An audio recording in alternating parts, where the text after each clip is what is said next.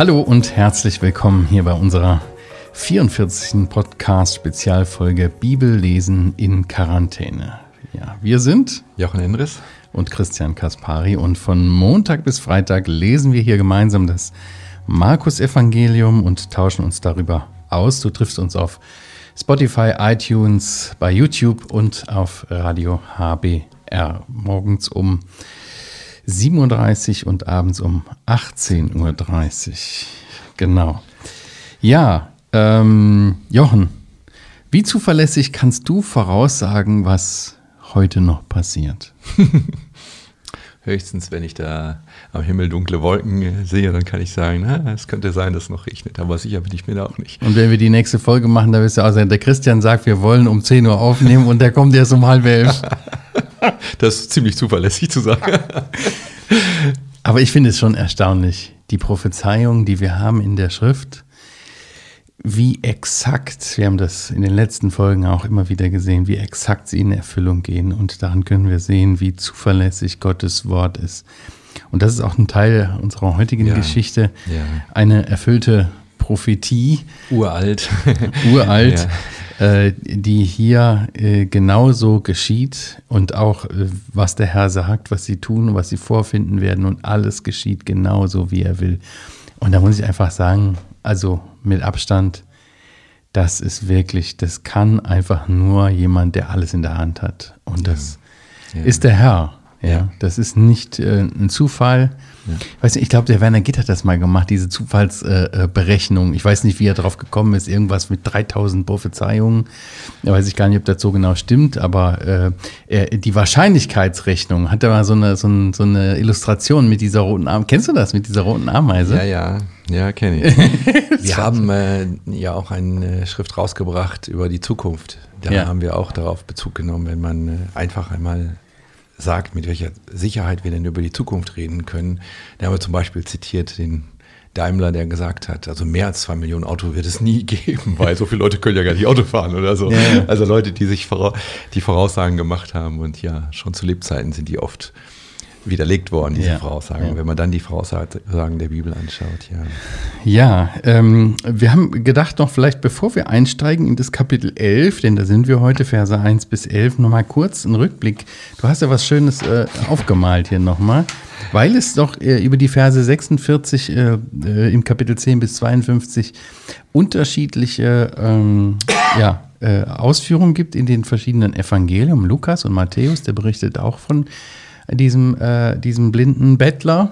Äh, aber einmal ist es am Anfang, einmal am Ende. Aber du hast es schön aufgezeichnet hier. Ja, genau. Das ist so eine Geschichte, wo einige Kritiker sagen, ja, da sieht man doch, dass die synoptischen Evangelium Matthäus, Markus, Lukas äh, sich nicht mal einig sind. Sie erzählen die Geschichte unterschiedlich. Ja. Brauchst du was zu trinken? Hier, aus der wunderschönen Heukebach-Tasse.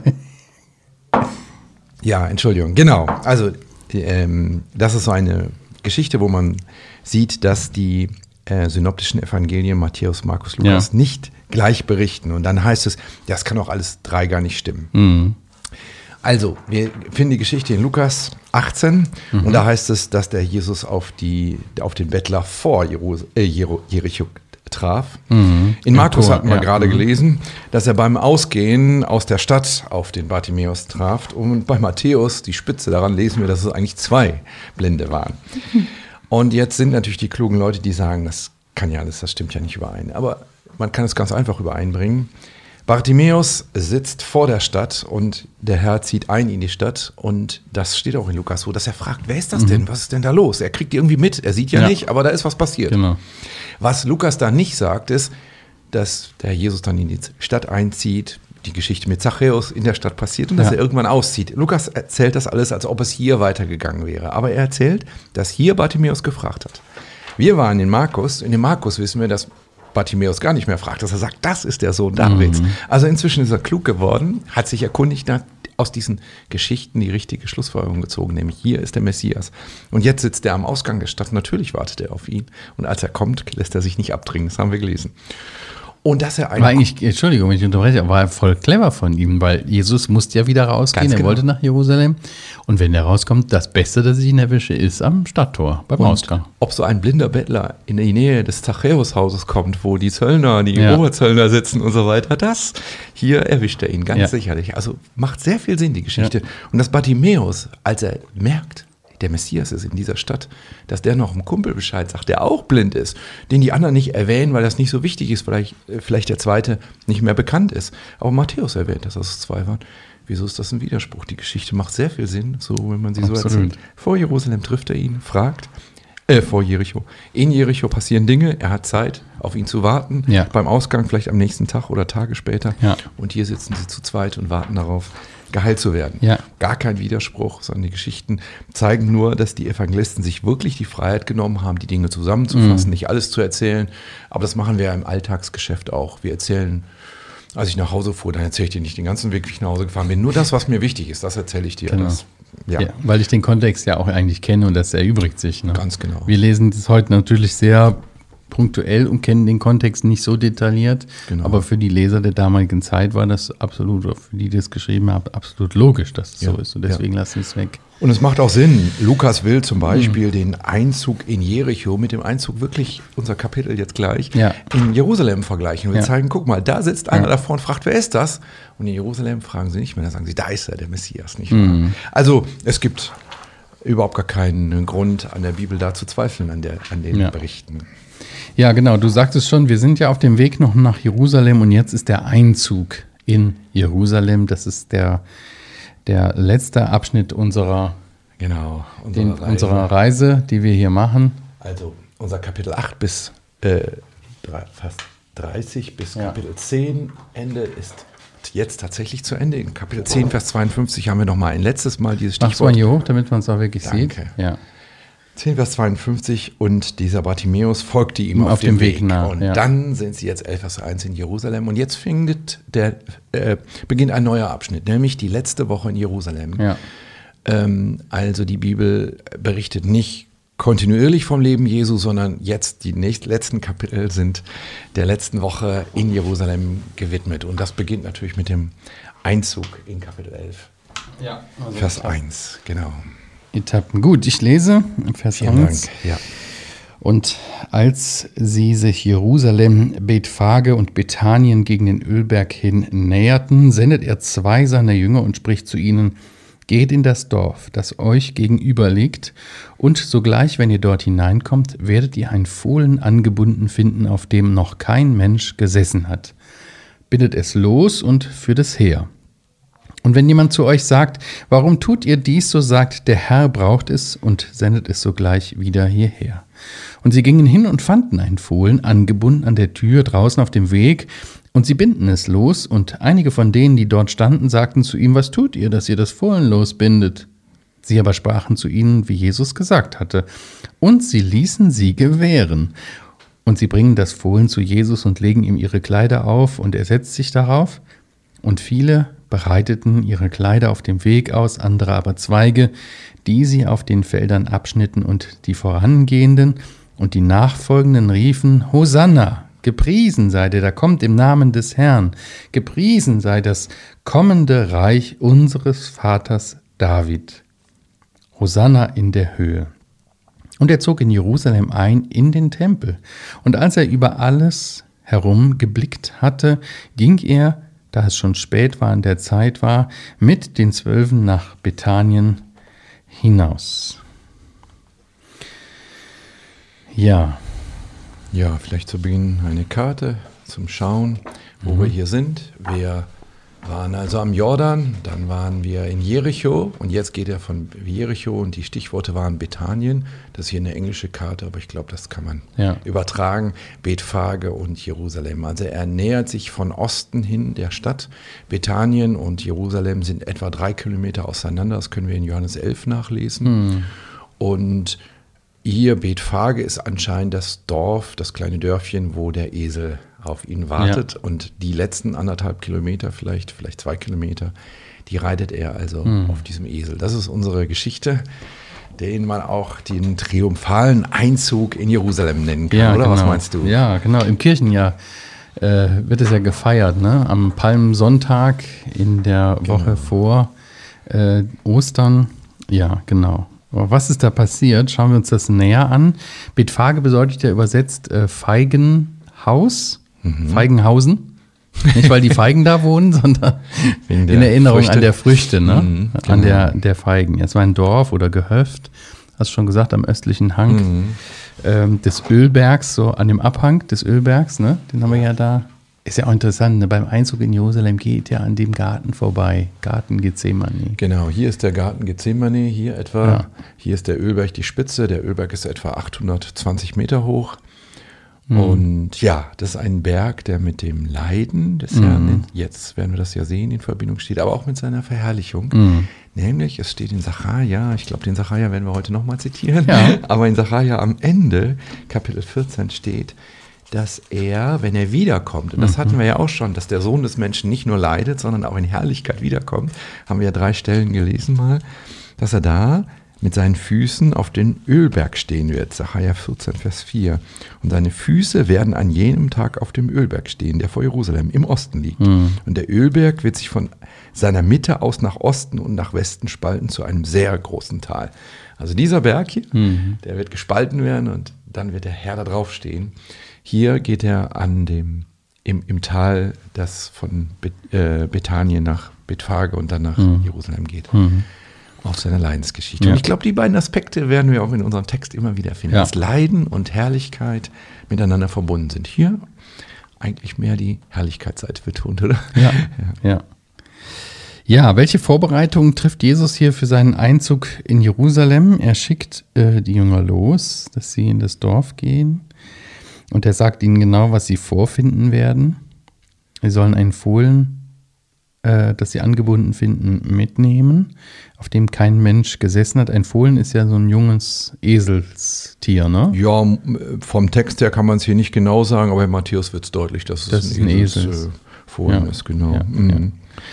ja, aber Auf, Christian, der Ja. Jesus ist von Jericho nach Jerusalem gegangen. Ich glaube, so ungefähr 30 Kilometer. ja, und wieso braucht er jetzt für die letzten anderthalb Kilometer so ein Fohlen? Ja, genau. zum Reiten. Ja, aber das ist ein prophetisches Wort, was hier in Erfüllung geht. Ne? ja. Und das ist wirklich äh, sehr, sehr bezeichnend, sich das anzuschauen. Ja, genau, du hast eben schon gesagt, lass uns doch in den Sacharja gehen. Da lesen wir nämlich im Kapitel 9, Versen 8, 9 ist es. Neun. Juble laut, Tochter Zion, jauchze, Tochter Jerusalem. Siehe, dein König kommt zu dir gerecht und siegreich ist er demütig und auf einem Esel reitend. Und zwar auf einem Fohlen, einem Jungen der Eselin. Ist das nicht, dass das so genau hier steht, ja? Ja. Im Sacharja. Nicht nur ein Esel, sondern ein junger Esel. 500 Jahre vorher Ja, ungefähr, ungefähr, genau. ist es gesagt worden und jetzt geht es in Erfüllung, dieses prophetische Wort. Jesus weiß das Ja. und er sagt, Jünger geht, holt ein Esel. Ja, ne, und es ist auch schon interessant. Ich weiß nicht, wenn jemand zu dir kommt und sagt, ja, der Herr braucht es, gibst du dann alles, was du hast oder einfach dein, dein Auto her? Ich kann ja mal morgen jemanden zu dir schicken. Ja, es kommt drauf an, in wessen Namen du kommst. Nicht? Ich weiß Absolut. nicht genau, wie das hier gemeint ist. Der Herr braucht es, das könnte auch sein, der Herr Kaspari braucht das. Dann würde ich vermutlich nicht reagieren und würde sagen, richten Sie dem Herrn Kaspari aus, soll sich selber ein Auto kaufen. Ja? Aber wenn ich der Herr, das heißt ja auch in, in der jüdischen Welt immer auch, der Herr ist der Herr. Also es Ja. könnte auch gemeint sein, Gott braucht ja, es ja. Der Herrgott. Und Ja. dann werde ich sagen, ja, wenn er es braucht, ja. Und hier steht er auch noch dabei und er wird es wieder zurücksenden. Also es ist nur eine Leihgabe. Ihm gehörte dieser Esel nicht und er wollte ihn auch nicht in Besitz nehmen. ja, Er nimmt ihn, um Mhm. Sacharja zu erfüllen, oder? absolut. Ja, und ähm, die Jünger, für die Jünger auch erstaunlich, dass es dann genauso auch äh, passiert. Sie es vorfinden, wie der Herr gesagt hat hier. Ne? Dann gehen sie hin, dann binden sie es los, dann werden sie auch gefragt, Ja. genauso wie vorher Ja. gesagt. Ja. Und dann geben sie auch die Antworten, dann ist auch gut. Ja. Ja. Ja. Und dann gehen sie. Das erinnert uns an andere Geschichten in dieser letzten Woche, nicht? wie sie das, äh, den Ort finden, wo das Passamal zubereitet wird. Da heißt es auch, dass sie einen finden würden, der Wasser trägt und so weiter. Also der Jesus gibt ihnen hier klare Hinweise und in seinem Vorwissen, dass er eben wirklich Gott ist, äh, passt jetzt genauso, wie er sagt, ja. ja. Man hätte sich auch vorstellen können, dass die Geschichte anders ausgeht, dass die Leute sagen, nö, kriegst du nicht, oder dass es gar keinen äh, Fohlen gibt, nicht wahr? Nicht in jeder, in jedem Dorf werden Fohlen angebunden sein und vor allen Dingen sogar noch ein Fohlen, auf das noch nie jemand geritten war. Geritten hatte, ja. ja. Wie, wie wäre das wohl, wie ist das wohl für die Jünger gewesen, die dorthin geschickt worden sind? Na, mal gucken, ob das so passiert. Ja. Oder war das selbstverständlich für die, dass es so geschieht? Ich denke schon, dass sie erstaunt waren. Ja. Und dass sie das auch einfach im Glauben gestärkt hat, zu sehen, ja, wenn der Herr das sagt, dann stimmt das einfach. Können ja. wir uns darauf verlassen. Ja. Ne? Hier steht auch nochmal das Wort, dass er sie aussendet. Er sendet zwei seiner Jünger. Der Name steht hier gar nicht. Auch in den mhm. anderen Evangelien. Das ist ja eine Geschichte, die in allen vier Evangelien vorkommt. Ja. Neben der Speisung der 5000 die einzige ja, auch Geschichte. Auch in Johannes. Ne? Genau. Johannes 12, ja. Genau. Aber es stehen nicht die Namen hier dabei und nee. man, aber das Wort, er sendet sie aus. Und man denkt, ein großes Wort dafür, dass sie nur eigentlich einen Esel holen sollen oder so. Aber ich glaube, hier wird schon angedeutet. Er wird sie jetzt mehr und mehr aussenden und sie werden seinen mhm. Auftrag übernehmen, nicht wahr? Sie sind ja. hier in seinem Namen unterwegs, der Herr. Das war so eine kleine Übungssession. Genau, mal, ja. genau, schon mal. Ja, genau, gute Idee. Ja. Ich dachte, du würdest jetzt uns die Namen der beiden präsentieren, dass du das herausgefunden hast. Nein, Jochen, wir wollen nicht über die zwischen den Zeilen lesen. Nein, bitte nicht. ja, versuchen wir uns das vorzustellen. Wie zog Jesus in diese Stadt ein? Auf diesem Eselsfüllen äh, reitend, äh, seit 500 Jahren vorausgesagt, hier unter großem Jubel der Jünger und der, der Volksmenge, die ihn wegen seiner Wunder priesen und äh, sie rufen Hosianna, Hosanna, oder wie steht es in deiner Bibel? Ist ja hebräisch und ja. heißt, bedeutet ja, hilf doch. Ja, und Oder? ist ein Zitat, genau, ist ein, das wurde Aus wohl oft so gesagt. Psalm 117, 118 ist es, ne? Psalm ja, 118. Genau. Äh,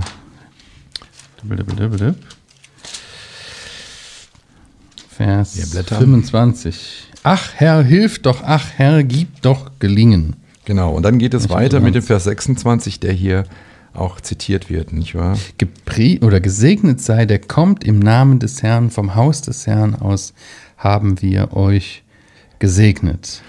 Also was Sie hier singen, ist eigentlich ein ganz gewöhnlicher, wenn ich das mal so in Anführungsstriche sagen darf, ein mhm. gewöhnlicher Passajubel. Ja. Das Psalm 118 und auch die folgenden äh, Psalmen 122 und so, die sang man zur, zum Passafest. Aber hier bekommt das natürlich eine besondere Bedeutung. Ja. Ich war hier, der Psalm 118 spricht ja tatsächlich von jemandem, der mhm. kommt, um zu retten mhm. und im Namen des Herrn kommt. Und hier ist mit Namen des Herrn ganz eindeutig Gott gemeint, ja. nicht wahr? Ähm, das ist im Namen Jahwes. Also diese, diese ähm, Lobpreisformel, sage ich mal, platt gesagt, was sie Jahrhunderte genannt haben, aber so formmäßig wird jetzt auf einmal, nimmt ja. jetzt auf einmal Gestalt, ja. wird lebendig. Ne? Und das erklärt uns auch das Wunder, dass hier dieser Volksauflauf mhm zu einem Fest, wo die alle schreien, der Messias kommt, das sagen sie ja letztendlich, ja, der König kommt, mhm. dass das die Römer nicht stutzig machte, weil für römische Ohren ist das, die singen wie jedes Jahr wieder ihr Passalied, was mhm. sie immer singen, nicht wahr? Ja. Für die war das gar nichts Besonderes, aber die Bibel zeigt hier, dass das etwas ganz Besonderes ist, dass hier der Messias jetzt wirklich kommt, dem sie die ganze Zeit entgegengesungen haben, all die Jahre, aber jetzt kommt er wirklich, mhm. das verstehen sie auch. Ja. Achso, ja, das, nee, ich dachte gerade, das steht im Lukas äh, in der Parallelstelle im 19, ne, wo dann die, die, die Pharisäer äh, sagen, ja, hörst du nicht, was sie über dich sagen, ihr verbiete ihn doch. Und dann sagt genau. er, ja, wenn die schweigen, dann werden die Steine genau. schreien. Ne? Genau. Aber ich habe mich Die gefragt, wussten natürlich, ja. was das bedeutet. Ja, ja, aber natürlich. die Römer werden gesagt haben, naja, ist doch wie immer, wie jedes Jahr. Ne? Ja. Aber wie kommen die dazu? Haben die das erkannt? Denkst du, dass jeder, der da gerufen hat, das erkannt hat? Oder war das irgendwie einfach auch so eine Massenbewegung? Ja, machen wir mal mit die Demo oder äh, ist das wirklich, hat Gott die Herzen hier bewegt? Also es ist schon etwas Besonderes, oder? Also ich meine, mhm. was machen die Jünger?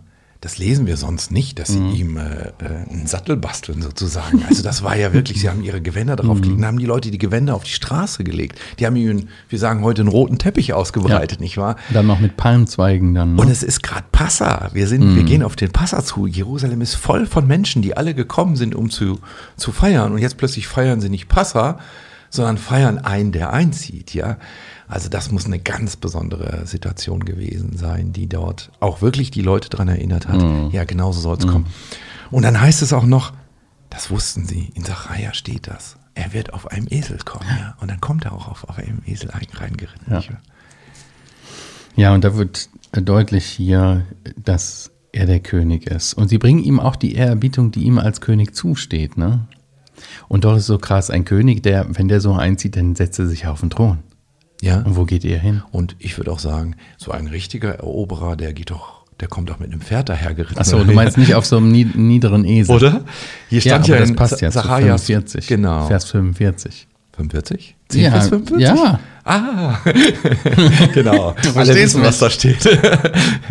genau, er kommt nicht, um bedient zu werden, sondern um zu dienen. Und Ja. er ist hier der dienende König, der nicht Ja. der Eroberkönig, der jetzt, ähm, ja, der auf einem hohen Ross sitzt, so wie wir auch heute ja noch sagen, sondern er sitzt auf einem kleinen Füllen, Mhm. Ja. Fohlen eines Esels. Ja.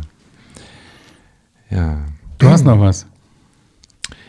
Ja, wir ähm, könnten vielleicht noch mal lesen in Zweite Könige, vielleicht Mhm. hilft das, wo ein anderer König ähm, empfangen wurde. Und da lesen wir so eine Parallele und merken, boah, was hier tatsächlich passiert. Zweite Könige 9, ich mir das richtig aufgeschrieben habe, müsste das der Vers 13 sein.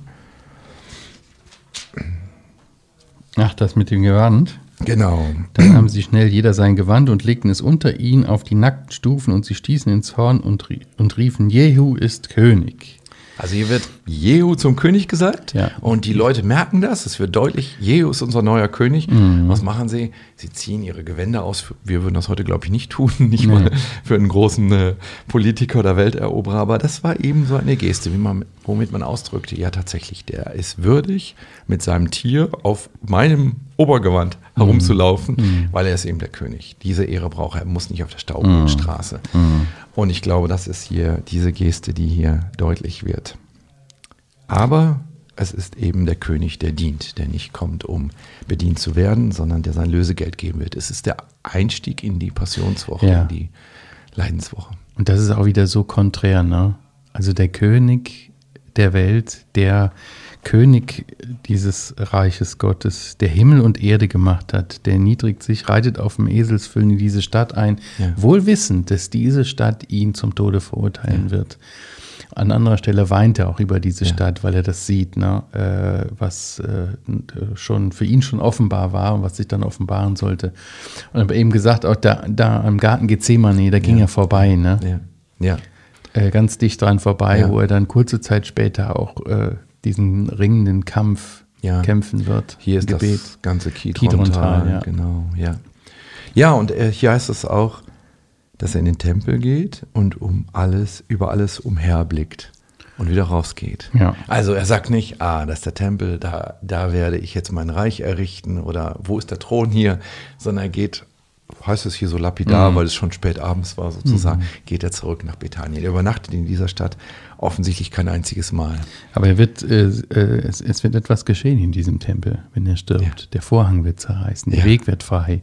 Ja. Und äh, man darf zu Gott kommen durch ihn. Das ist schon was Gewaltiges. Ich kann mir das vorstellen, dass er auch, das auch ein Grund war, warum er so umhergeblickt hat. Wird das hier so bleiben? Nein, es wird anders werden. Ja. Es wird anders werden. Ganz genau. Ja, dass er dieser Vorhang, der zerrissen wurde, Und wieder sehen wir auch, er lässt sich nicht von diesem wunderbaren Empfang hier blenden. Er hat sein Ziel Ja. vor Augen, ich gebe mein Leben als Lösegeld. Oh, ich, könnte mir, ich kann mir so vorstellen, wie die Jünger auflaufen in Höchstform, oder? Ja. Wir lesen hier nicht so viel darüber, außer dass sie ihn, auch dass sie jubelten, ne? Ja. Boah, jetzt geht's los. Ich kann mir vorstellen, dass sie es doch vergessen haben, was er kurz vorher noch Ja. von seiner dritten Leidensankündigung. Ja, jetzt. Vielleicht hat jetzt Johannes wieder zu. Jakobus gesagt, du rechts, Komm. ich links hier. Kann ich mir gut vorstellen. Ja, ja. Ja, dass das, äh, aber ihn hat das gar nicht. Äh, er ging ganz klar, sein Weg war das Kreuz, sein Ziel war das Kreuz und dann die Auferstehung und Verherrlichung. Noch einmal zeigt er ihn, er ist wirklich der, der auch ein weiteres Mal kommen wird in Herrlichkeit, aber dieses Mal kommt er, um zu leiden. Jawohl, wir sind am Ende der Folge angekommen. Wir danken euch fürs Zuhören und Zuschauen. Wir machen nächstes Mal weiter ab Vers 12 im Markus Evangelium Kapitel 11. Ja, wenn ihr Fragen, Anregungen, Anmerkungen habt, schreibt uns gerne podcast at heukelbach.org. Hinterlasst einen Kommentar bei YouTube oder iTunes oder ein Like. Wir freuen uns drüber. Wir sagen Tschüss, bis zum nächsten Mal. Tschüss.